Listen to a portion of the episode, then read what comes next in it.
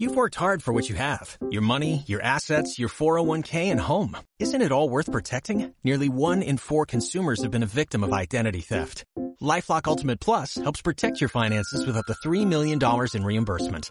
LifeLock alerts you to identity threats you might miss. And if your identity is stolen, your dedicated US-based restoration specialist will work to fix it. Let LifeLock help protect what you've worked so hard for. Save 25% off your first year on LifeLock Ultimate Plus at LifeLock.com slash aware. Terms apply.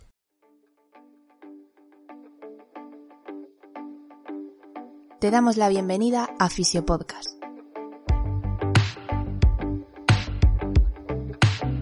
La plataforma de divulgación en fisioterapia donde tenemos la oportunidad de sentarnos a charlar con grandes profesionales del sector.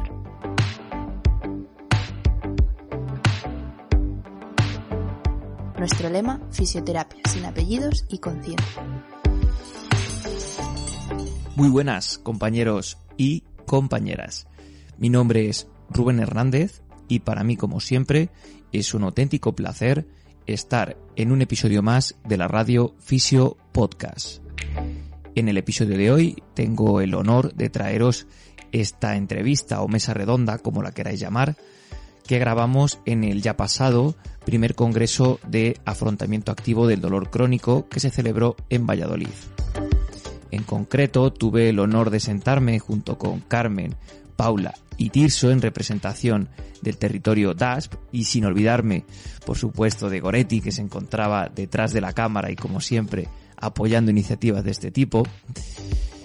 Y estoy seguro de que la mayoría de los que nos estáis escuchando pues no sabéis qué es esto del territorio DASP. Así que por hacer un poquito de spoiler, os cuento que el territorio DASP se trata de una iniciativa que busca aunar a los fisioterapeutas de atención primaria en España para, en definitiva, potenciar esta en el sistema público de salud.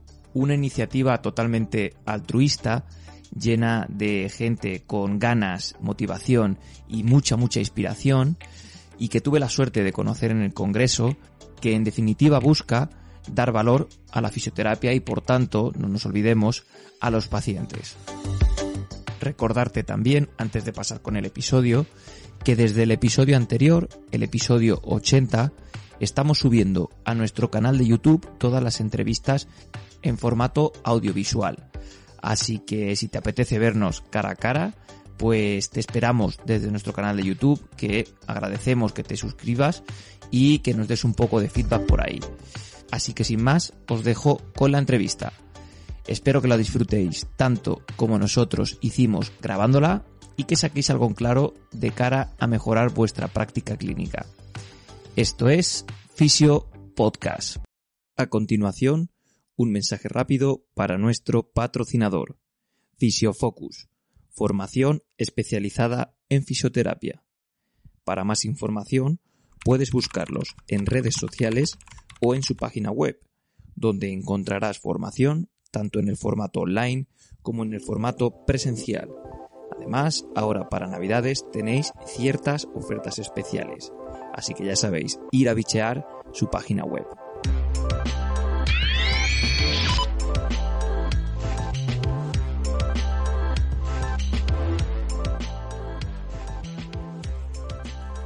Bueno, territorio DAS, bienvenidos a Fisio Podcast.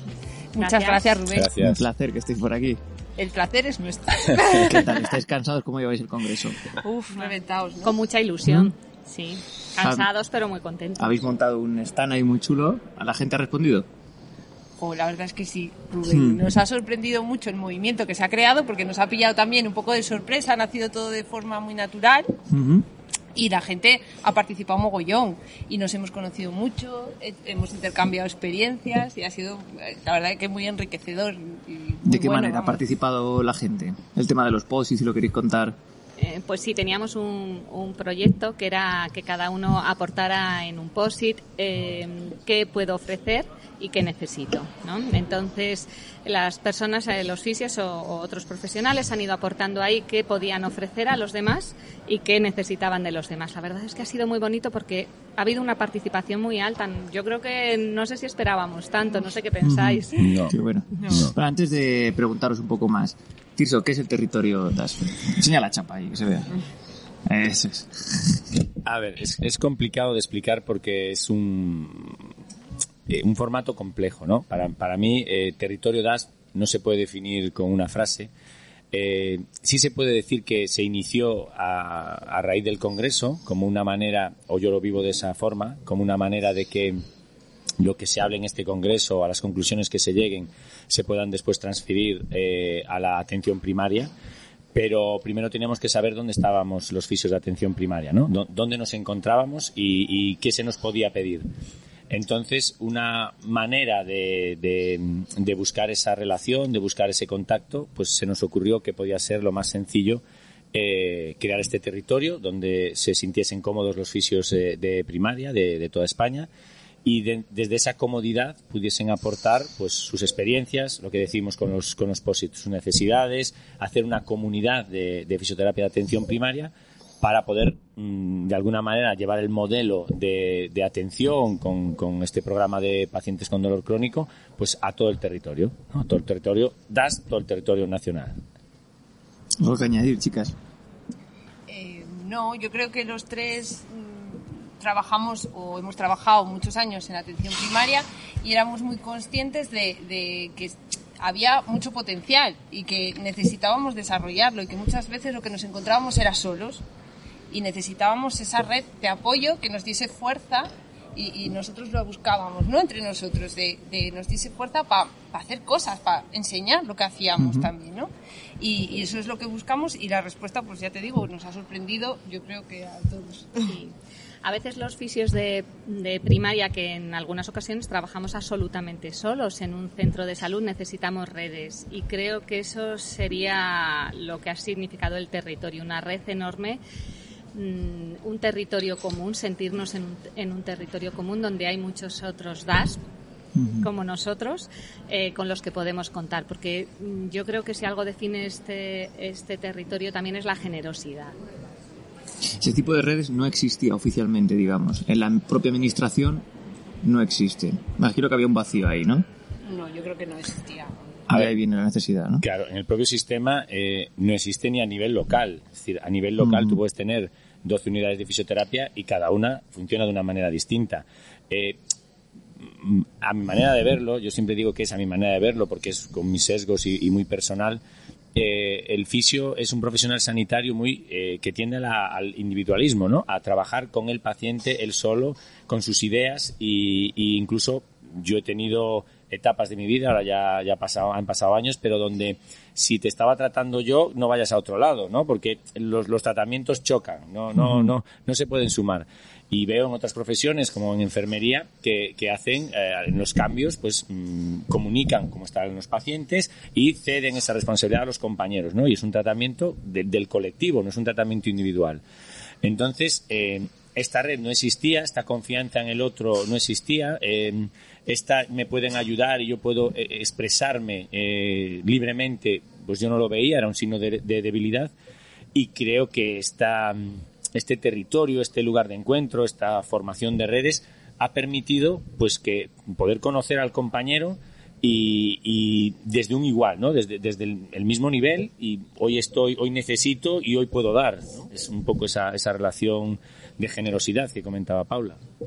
Yo creo que otro ejemplo de generosidad, de eso que nos llama a todos mucho, es que cuando propusimos y tuvimos la oportunidad de hacer ese stand, pues eh, dijimos, bueno, pues hay que llamar a la gente para que venga, ¿no? O sea, para que participe en esos posts. ¿Qué hacemos? Pues hacemos un sorteo. Pero no tenemos pasta, nosotros no somos una organización, no somos, no- ¿sabes? No tenemos nada oficial que recibir ninguna financiación y tiene que nada que ver con eso. Entonces eh, dijimos, ¿qué, ¿qué podemos sortear? Y pues alguien empezó, bueno, pues yo puedo dar un, un vino, yo puedo dar unos sobaos, yo puedo dar unas morcillas, yo un queso. Y hemos eh, sorteado una cesta que no sé cómo se la va a llevar la chica que, que le ha tocado, pero es que es un ejemplo de, de generosidad total y, y muy bonito entre compañeros y con ganas de, de una energía súper limpia, de, de hacer cosas juntos, ¿sabes? De motivación, de unirse también a los otros profesionales, porque aunque parezca que es verdad que nosotros tenemos que estar unidos, eh, es con la idea de unirnos a los demás también, ¿eh? de no ser eh, un territorio como cerrado. Sí, es nuestro territorio porque lo es, porque es en el que estamos, pero no es cerrado a nadie. O sea, es conócenos también, ¿no? Claro, vosotros estáis aquí. Sí, eso ha sido un poco también la idea, ¿no? Saber dónde estamos, tener más claro entre todos dónde estamos y a partir de ahí salir al exterior mejor, ¿no? O sea, cuando, cuando digo salir al exterior, pues con el resto de los profesionales, la tan eh, histórica pelea de pertenecer a los equipos interdisciplinares y, y, bueno, a los equipos de atención primaria, todas esas O sea, que cosas. estáis todavía en el, la salida, en el punto de salida, ¿no? Total, es que ha, sido, bueno. ha sido muy reciente. O sea, que ya te digo que no, no ha sido con ninguna intención clarísima, sino, bueno, pues cuando nos encontramos que mm, eh, la gente quería o sea, participar y, y teníamos un Telegram con 250 personas, pues nos... mm, Pues bueno. Sí, estamos en el punto de crear el contexto, ¿no? De somos esto, estamos aquí, eh, tenemos estas capacidades. De hecho, lo de DASP es desconocidos, aunque sobradamente preparados. Tenemos, hemos dicho. tenemos la conciencia, claro, tenemos la conciencia de que estamos sobradamente preparados, pero eh, la administración no está sacando todo el partido que podemos ofrecer como profesionales sanitarios, ¿no? Se nos ha encasillado en, en un nivel de, de capacidad muy por debajo de lo que podemos ofrecer. Entonces, posiblemente por desconocimiento y posiblemente por desconocimiento porque todavía no hemos abierto las puertas de las unidades de fisioterapia a los demás compañeros, a los pacientes, a la comunidad. Eh, pero para abrir tú tienes que estar eh, confiado de lo que vas a hacer, ¿no? Si no el miedo de esto me va a sobrepasar. Entonces el contexto ha sido el territorio DAS. Mm, ¿Cómo estamos? ¿Dónde estamos? ¿Nos conocemos? ¿Sabemos lo que podemos hacer? ¿Tenemos eh, equipo? ¿Tenemos respaldo? ¿Tenemos eh, redes? Y ahora que, han sido estos primeros estos mm, primeras actividades pues ya podemos creo que estamos en capacidad de empezar ya a desarrollar a traer a la mm, a la, a la realidad a la acción todo lo que lo que podemos ofrecer ¿Estás disfrutando del podcast? Puedes dejarnos tu me gusta o mejor aún, puedes invitarnos a un café y así apoyar al proyecto. Tan solo pincha en el enlace que tienes en la descripción y así tendremos energía suficiente para defender a capa y espada una fisioterapia sin apellidos y conciencia. No te entretengo más, volvemos con el episodio.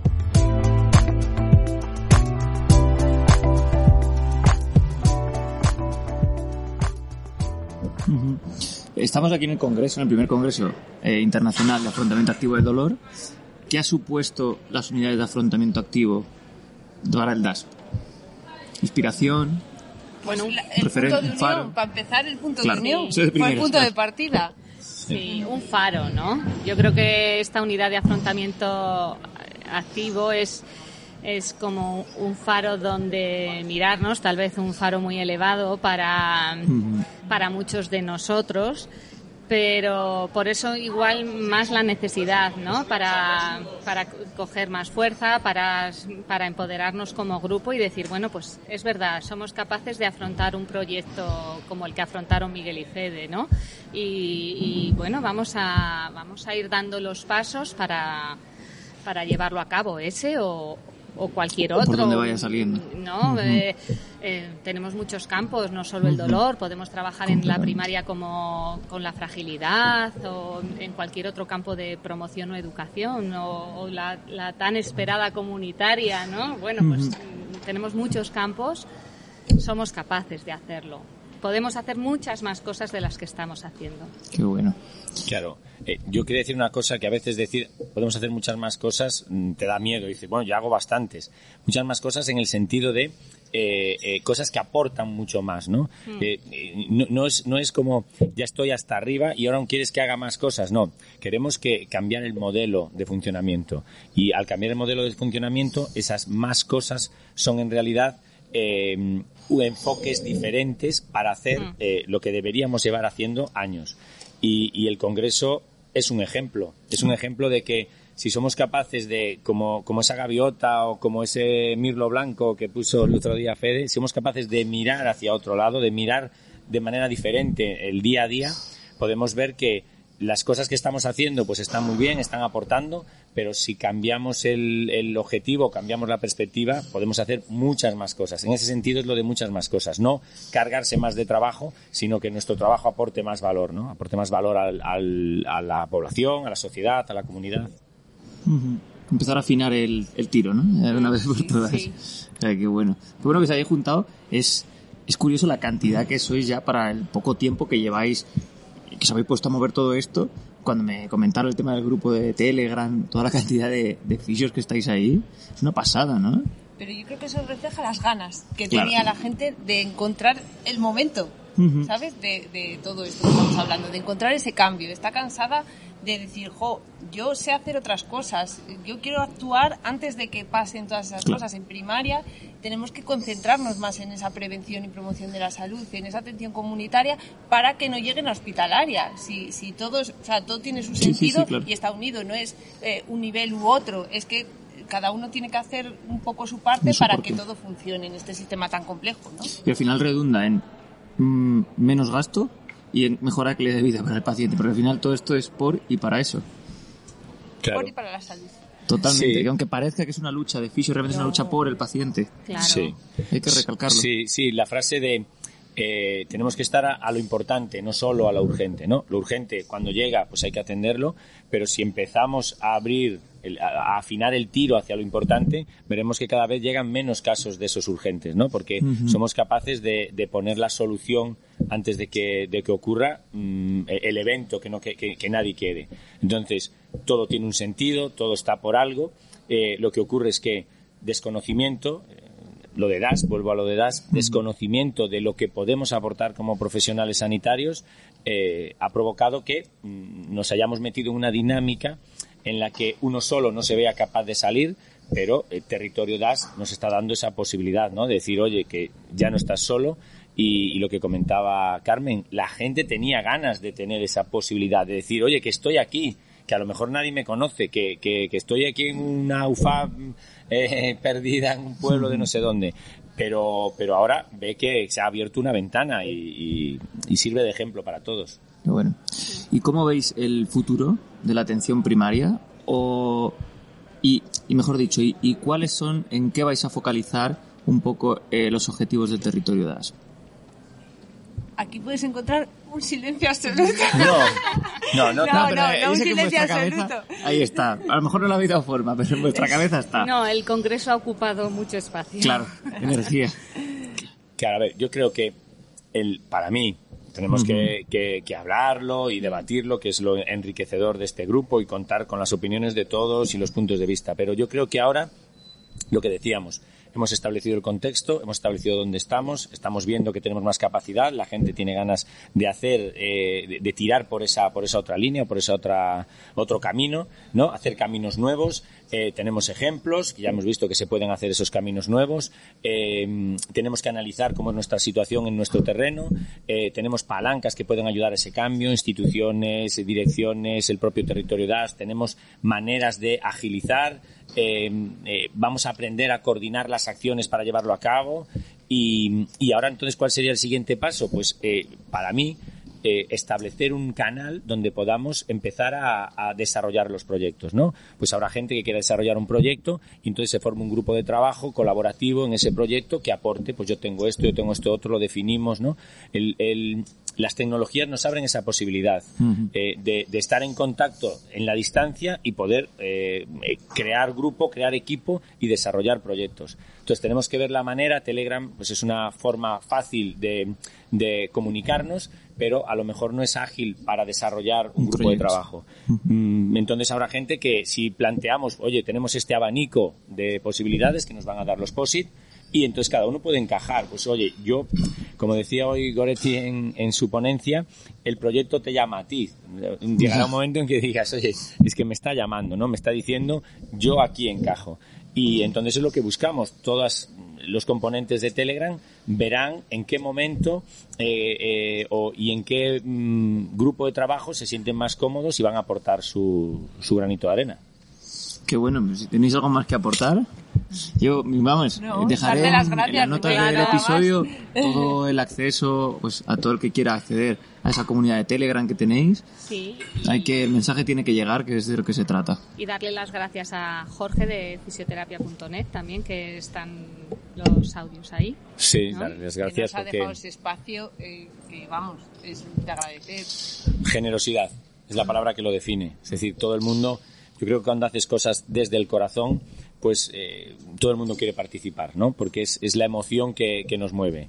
y, y yo creo que este proyecto ha sido desde el corazón, desde las ganas de, de compartir eh, eh, con amor. Sin y- esperar nada a cambio. Claro, sin esperar nada a cambio, porque eh, el hecho de estar es lo que, lo que te pone la, la piel de gallina, los pelos de punta, estoy ahí, ¿no? Algún día diremos, nosotros estuvimos ahí. Yo creo Eso que es. es de esos momentos, igual que el Congreso, que diremos, en ese Congreso estuve yo, ¿no? Bueno. ¿Ves y- por qué Tirso es el que pone la voz a los audios? no? Claro, claro. voz de locutor. bueno, Bueno. Paula, Carmen, Tirso, muchísimas gracias. Gracias, Gracias a ti. Rubén. Y nos Muchas gracias. Gracias a ti. Hasta aquí el podcast de hoy. Si te ha gustado el contenido y además crees que ha sido de utilidad, recuerda que puedes compartirlo con tus amigos. Pequeños gestos que hacen que este podcast siga creciendo y llegando a más gente.